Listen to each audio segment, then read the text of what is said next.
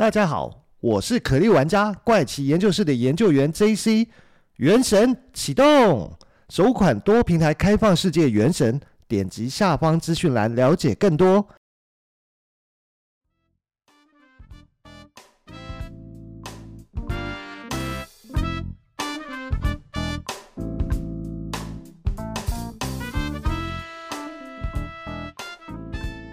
欢迎收听怪奇研究室，我是研究员 JC。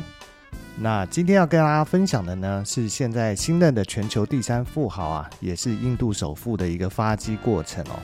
要知道，现在全球是有七十七点五十三亿的人口啊，而人口最多的前三名国家呢，分别是拥有十四点十二亿人口的中国，然后是十四点零二亿的印度，还有三点三亿人口的美国啊。在看到人口数排名第二名的印度跟第三名的美国啊，只是相差了足足有四点二倍之多哦，更不用提跟在后面排名国家的人口差距有多庞大。不过今天要分享的哦，就是印度的新首富啊，也是现在全球财富排名第三的高达姆阿达尼的发迹过程了。但是在开始讲阿达尼之前呢，我觉得要先简单了解一下印度这个国家啊。在维基百科上面对印度的介绍是这样的。印度的正式名称叫做印度共和国，是位在南亚印度次大陆上的国家，面积是位列世界第七，是亚洲面积第三大的国家，实际控制的领土面积有三百一十六万平方公里哦。印度的人口众多，截至二零二二年一月啊，印度拥有十四亿一百万的人口，位列世界第二。按国内生产总值哦，也就是所谓的 GDP 计算，印度现在是世界第五大的经济体啊。那印度并非单一民族或文化的国家哦，境内的民族和种族繁多，所以印度人中的印度斯坦族在印度总人口的约一半。各族群都拥有各自的语言跟文字哦，但是呢，宪法承认的官方语言哦就有二十二种之多，其中印地语和英语被认定是联邦的官方语言了，并且法院裁定印度没有国语啊。英语作为共同语言，使用在印度非常流行哦，尤其在南印度地位高于印地语哦。但受限于教育水准的普通民众啊，普遍不精通英语啊。那印度呢，它也是一个多宗教信仰的一个国家哦，号称宗教博物馆哦。世界主要宗教中的佛教跟印度教都源自于古印度，但是大部分的印度人是信仰印度教啊。伊斯兰教作为印度的第二大宗教，也有一亿八千万的信徒哦。自公元八世纪啊，随着阿拉伯帝国的扩张而传播到印度的次大陆啊。公元十世纪以后呢，北印度的大多数王朝统治者啊，都信奉伊斯兰教啊。而印度是世界上发展最快的国家之一啊，经济增长速度引人瞩目哦。经济体的规模与法国啊、英国啦相差无几啊。若以购买力来衡量哦，印度二零一七年国内生产总值是九点四五九兆美元哦，超越日本成为世界排行第三，仅次于美国跟中国。社会财富在印度这样一个开发中国家哦，它是处于一个极度不平衡的状况。全国十 percent 的人口掌握了全国三十三 percent 的一个收入啊。由于印度人口众多啊，平均国民生产总值很低哦。二零一一年呢，印度平均国内生产总值啊为三千六百九十四美元，列世界的第一百二十九位啊。印度有五点一三七亿的劳动人口哦，居世界第二位哦。其中五十 percent 呢从事农业或农业相关行业啊，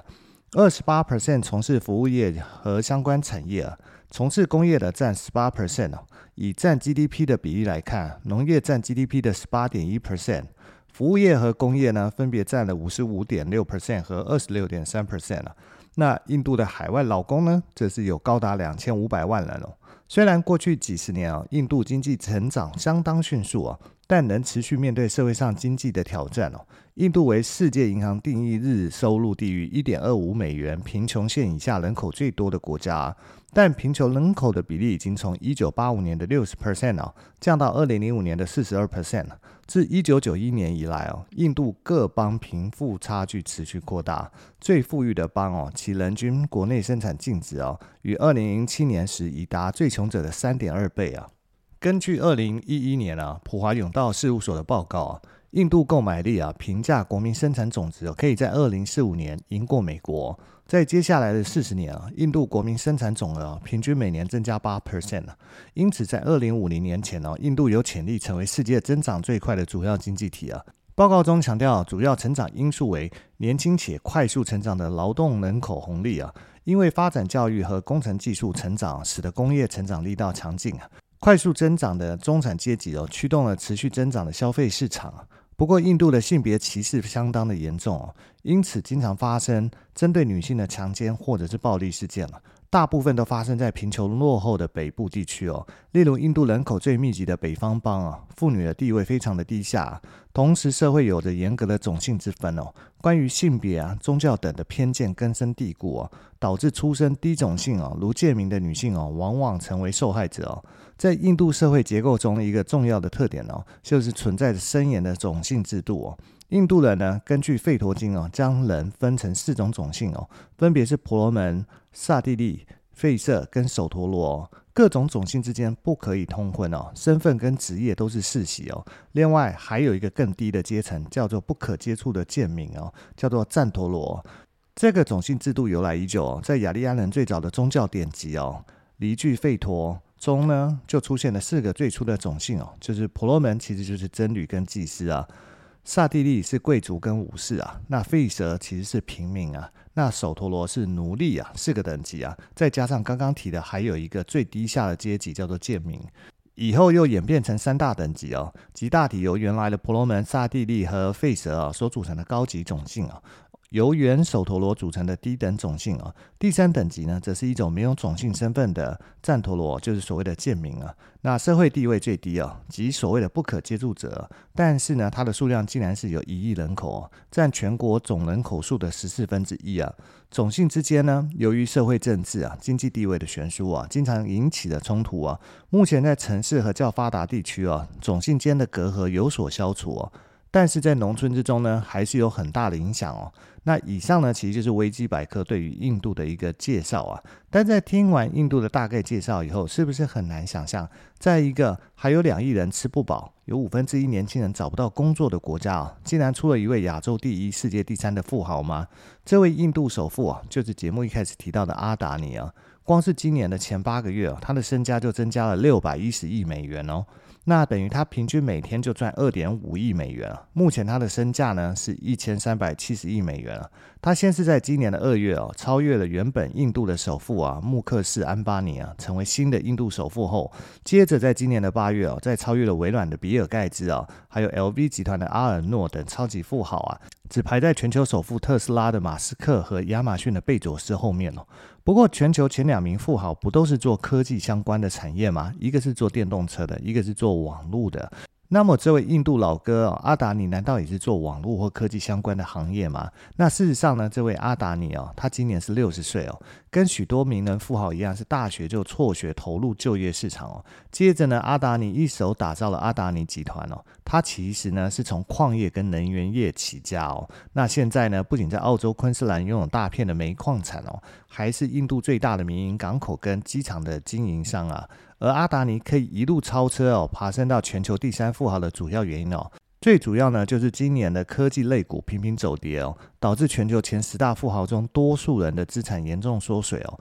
唯独阿达尼的个人净资产反而是持续增加，主要原因就是因为乌俄战争导致的能源危机啊，反而助长了天然气跟蓝煤的价格哦，让阿达尼的事业蒸蒸日上。像是在今年哦，LV 集团的阿诺尔个人净值哦，财富就蒸发了四百二十亿美元，可是阿达尼却是增加了六百一十亿美元哦。还有就是许多富豪捐出个人资产，也导致个人的净值下滑，让阿达尼跻身全球第三富豪。像是微软的创办人比尔盖茨啊，在今年七月哦，就宣布捐出两百亿美元给比尔及梅琳达盖茨基金会哦，使得他个人的财富净值哦降至一千一百七十亿美元哦，退居到全球第五富豪。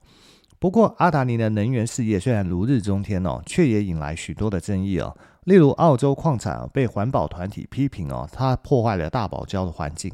而且每年呢要耗费数十亿公升的水资源哦。所以阿达尼集团哦，在去年承诺投资七百亿美元发展绿能哦，誓言要成为全球最大的再生能源供应商哦。此外呢，也有不少人质疑阿达尼可以迅速累积财富哦，最主要是他跟印度总理莫迪的关系啊。在二零一八年呢，印度政府开放六座的机场要民营化哦，起初要求竞标业者必须具备机场的经营经验啊。但是呢，莫迪放宽了这项条件哦，让阿达尼在没有经营过任何机场的情况下，一口气拿下这六座机场的经营权哦。不过阿达尼老兄啊，他是怎么从一个平凡人发迹成为全球第三的富豪呢？接下来我们就一起来了解一下阿达尼的发迹过程哦。这位阿达尼呢，他手上可是有七家上市公司哦，产业是横跨能源、地产、交通、金融、食品跟国防哦。可以说，一般人的印度人呢。平常家里炒菜用的油，可能就是他们家出的；喝的水，可能也是他们家出的；甚至是用的天然气跟出门走的路哦，都是他们公司建的或提供的。而印度人上网购物或者是网络跨国交易的物品啊，可能都还要透过他控制的海港进出口。所以说，阿达尼老兄呢，可谓是在印度市场上无所不在哦。不过，这位首富很值得一提的，就是他的发家过程哦。前半段是很励志的哦。他的人生呢，其实一开始呢，就不是一个很好的出发点哦。就像他的名字啊，阿达尼啊，在印度的部落语里面，其实是野蛮人的意思哦。那为什么是野蛮人呢？那就是前面提到印度的种姓制度中，把所有人都按照血统来分级哦。那前面聊到，因为以婆罗门为重心哦，所以划分出许多职业的一个基础啊。那里面呢，唯一是不可接触的，就是所谓的贱民阶级啊。那他其实呢，就是贱民阶级，所以他的名字呢，才会叫做野蛮人啊。那属于贱民阶级，其实前面没有介绍到，是说属于这种社会底层种姓的人呢，他能做的工作，不外乎是掏粪、清理下水道这样的工作，而且是。都要做一辈子啊，那接着下一代继续做这类的工作。可是阿达尼很幸运的是哦，他并没有从事诸如此类的工作，因为在一九六二年哦，他出生在印度一个商贸重镇，叫做古吉拉特邦哦。那印度有一句俗语是这样说的，就是十个大商人里面至少会有一个是来自古吉拉特邦啊，所以可以知道说古吉拉特邦在印度商贸圈的一个地位是有多高跟重要啊。而这位阿达尼呢，虽然他们家的种姓是没有什么社会地位啊，但是很幸运是没有从事社会最底层的工作，因为家里是做生意啊，所以让少年时期的阿达尼其实衣食无忧，甚至还能考大学去就读大学。只不过阿达尼觉得哦，去读书呢，还不如做生意赚钱了。于是呢，在大二那一年呢，他就辍学去孟买找了一份工作。于是，在大二那一年呢，就辍学去孟买找了一份工作。而他的第一份工作呢，其实是当钻石的分拣工哦。这种工作很像工厂的作业员一样，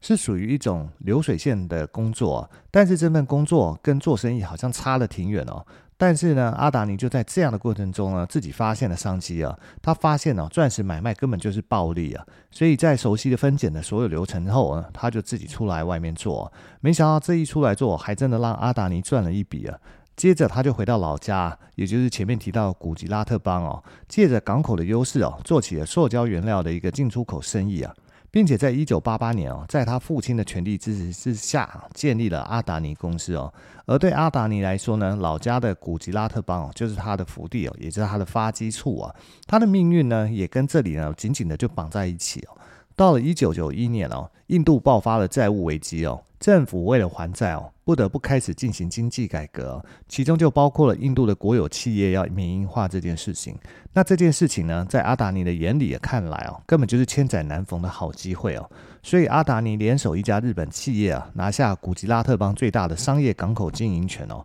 这个其实就是阿达尼开始反转他自己社会地位的关键第一步哦。你可以想想看哦，只要有船靠岸哦，你就有收入进账。而且自己还能发展国际贸易的生意哦，那阿达尼就趁机把业务呢就拓展到了五金、纺织跟农产品之上啊。总之呢，当时做什么能赚钱呢？阿达尼就去做什么。而且在他过人的眼光啊、胆量跟好运之下哦，发展成了富甲一方的地方企业哦。但是呢，作为出身低贱的社会底层的人哦，经过不断的努力，发展成小企业的老板，再到地方企业的巨头哦，难道就会因为这样而停下脚步呢？其实呢，阿达尼并没有日子变优渥就停下脚步享受人生与财富，反而是变得非常焦虑哦。那为什么阿达尼看起来顺风顺水，反而会焦虑呢？因为他跟所有知名的富豪一样，一旦出了名哦，难免就会有个人人身安全上的隐忧哦。就在一九九八年的某一天呢，阿达尼跟朋友，在聚完餐回家的路上，就被一票的绑匪给绑架，而且差点被撕票啊。最后，家人是花了两百万美元的赎金才把阿达尼赎回哦。按照道理来说，当时绑票要求赎金两百万美金这个金额哦，应该是属于大案件了嘛。结果没想到的是，后来这几位绑匪被警方逮捕了。但是呢，到了检方的时候，却说因为不能确定这些人真的有进行绑架的行为哦，所以最终这起案件就不了了之哦。这几位绑匪全部都被无罪释放哦。这对阿达尼而言啊，当然是十分的惊讶跟不高兴啊，因为他差点都要被撕票，可是司法机关却就这样把绑匪无罪释放哦，就只因为阿达尼的种姓是贱民阶级哦，是一个不配拥有姓名的底层的关系哦，所以在那个时候的阿达尼哦，他就悟出了真理哦，在印度哦，钱再多也没有什么。用这些都只是浮云而已。即便阿达尼赚的再多，在这些人的眼里就是个没地位的生意人哦。所以，如果他真的想要逆天改命的话，光赚钱没有用啊，他必须呢跟政治绑在一起啊。所以阿达尼就想着，既然要跟政治绑在一起，所以要跟最有权力的绑在一起才对啊。不过问题就来了，阿达尼要怎么开始这一步呢？要怎么样跟政治发生关系呢？前面讲到阿达尼的福地就是他的老家古吉拉特邦嘛。在二零零一年十月的时候，古吉拉特邦迎来新任的首席部长，就叫做莫迪哦。这个名字是不是听起来有点熟悉？没错，就是刚刚前面一开始提到，莫迪就是现在的印度总理哦。不过当时的莫迪哦，在出任古吉拉特邦的首席部长没多久，他就遇上了大麻烦哦。那就是古吉拉特邦哦，出现了十分严重的宗教暴动哦，印度教跟穆斯林的冲突哦，导致了有一千人以上丧命哦。他领导的政府哦，被指为没有能够有效的采取措施来制止这些冲突发生啊。那结果呢，就是莫迪差一点就要下台一鞠躬哦。而在印度当地的生态就是这样，一旦你没有事啊，那人人都躲你躲得远远的哦。不过就在大家纷纷跟莫迪划清界限的时候，阿达尼却出现了。也许是因为阿达尼觉得两个人不但是老乡，而且也都是出身底层的种姓，一路奋斗，希望实现阶层跨越哦。而且两个人还刚好是校友啊。当然呢，最重要就是阿达尼看中莫迪的政治潜力啊。阿达尼不仅公开力挺莫迪哦，主动示好啊，甚至不惜冒着自己跟商界翻脸的一个危险哦，帮莫迪成立商会、办活动啊，为莫迪的规划拉投资啊，为莫迪增加政绩啊。而这些举动的结果来看呢，完全是一个正确的选择哦。接下来的莫迪呢，则是走出了低潮哦，开始问鼎权力的巅峰哦。而阿达尼也如愿跟最有权力的政治人物绑在一起了。毕竟人在不得志的时候呢，接到了有人递出了橄榄枝哦，那可能是真的会记在心里一辈子的。而这两个人的关系呢，在当时好到什么程度哦？在二零一三年的时候，已经成为印度总理候选人的莫迪哦，还去参加了阿达尼儿子的婚礼哦。那你知道吗？其实印度的婚礼哦，按照当地的习俗哦，一般呢宴客是会好几天的哦。很多的一般的官员啊、政治人物啊或企业大头来参加，能待一天就已经是很给面子了。而莫迪却是从第一天待到最后一天哦，这足以可见两两个人的关系匪浅了。到了二零一四年呢，莫迪成功当选了印度总理哦。这位新任的印度总理要去印度的首都新德里就职的时候呢，他搭乘的可不是印度的空军一号，而是阿达尼公司的飞机哦。所以说这种关系根本就是像家人一样的关系啊。而也就是从此之后呢，阿达尼老兄的生意哦，就是一飞冲天哦。阿达尼老兄啊，他想要在古吉拉特邦租地哦。当地政府给其他公司的报价是每平方公尺六百到九百卢比啊，而给阿达尼的价格则是最高三十二卢比哦，最低一卢比的金额哦。你这样看就知道政府有多关照阿达尼啊。还有阿达尼不是在九零年代拿到老家港口的经营权吗？在二零零三年呢，这一片地方啊直接被规划成了经济特区哦。这是什么意思呢？相当于天上掉下了大红包给阿达尼哦。到了二零一四年呢，阿达尼想去澳洲挖煤矿哦。开采煤矿，他需要的金额非常的大，于是向银行贷款了。但是国际银行不贷款给阿达尼啊。可是没想到是印度的国家银行呢，马上就同意说要贷款给阿达尼，而且还提供了十亿美元的贷款给阿达尼。到了二零一八年呢，印度有六座国营机场要民营化，所以开放竞标啊。而从来没有经营过机场业务的阿达尼老兄呢，则是一口气标下了这六座机场哦。紧接着在二零一九年，阿达尼的电力公司所在地哦，又跟他老家的港口一样，被直接划成了经济特区啊。一直到了今日啊，阿达尼已经成为印度这个将近十四亿人口的国家中哦，最大的商业港口开发商、最大的民营机场经营商、最大的民营电力企业、最大的城市燃气企业跟最大的食用油生产企业的拥有者哦。所以阿达尼在今日哦，坐上印度首富的宝座哦，这个阿达尼的发迹哦，还有颠覆自己社会地位的故事哦，听起来是不是都很不可思议啊？如果说你跟我呢，都跟阿达尼拥有一样的社会地位，就是最底层的一个社会地位哦，难道说我们也有机会翻转自己的身份，成为一国首富吗？所以这一切呢，其实除了运气以外，还要靠阿达尼个人的胆识跟野心哦，才有可能实现这样的一个地位哦。这并不是人人都有办法成为一方的枭雄这样子。那今天的时间也差不多了，那我们就先到这边了，我们下集故事再见喽，拜拜。うん。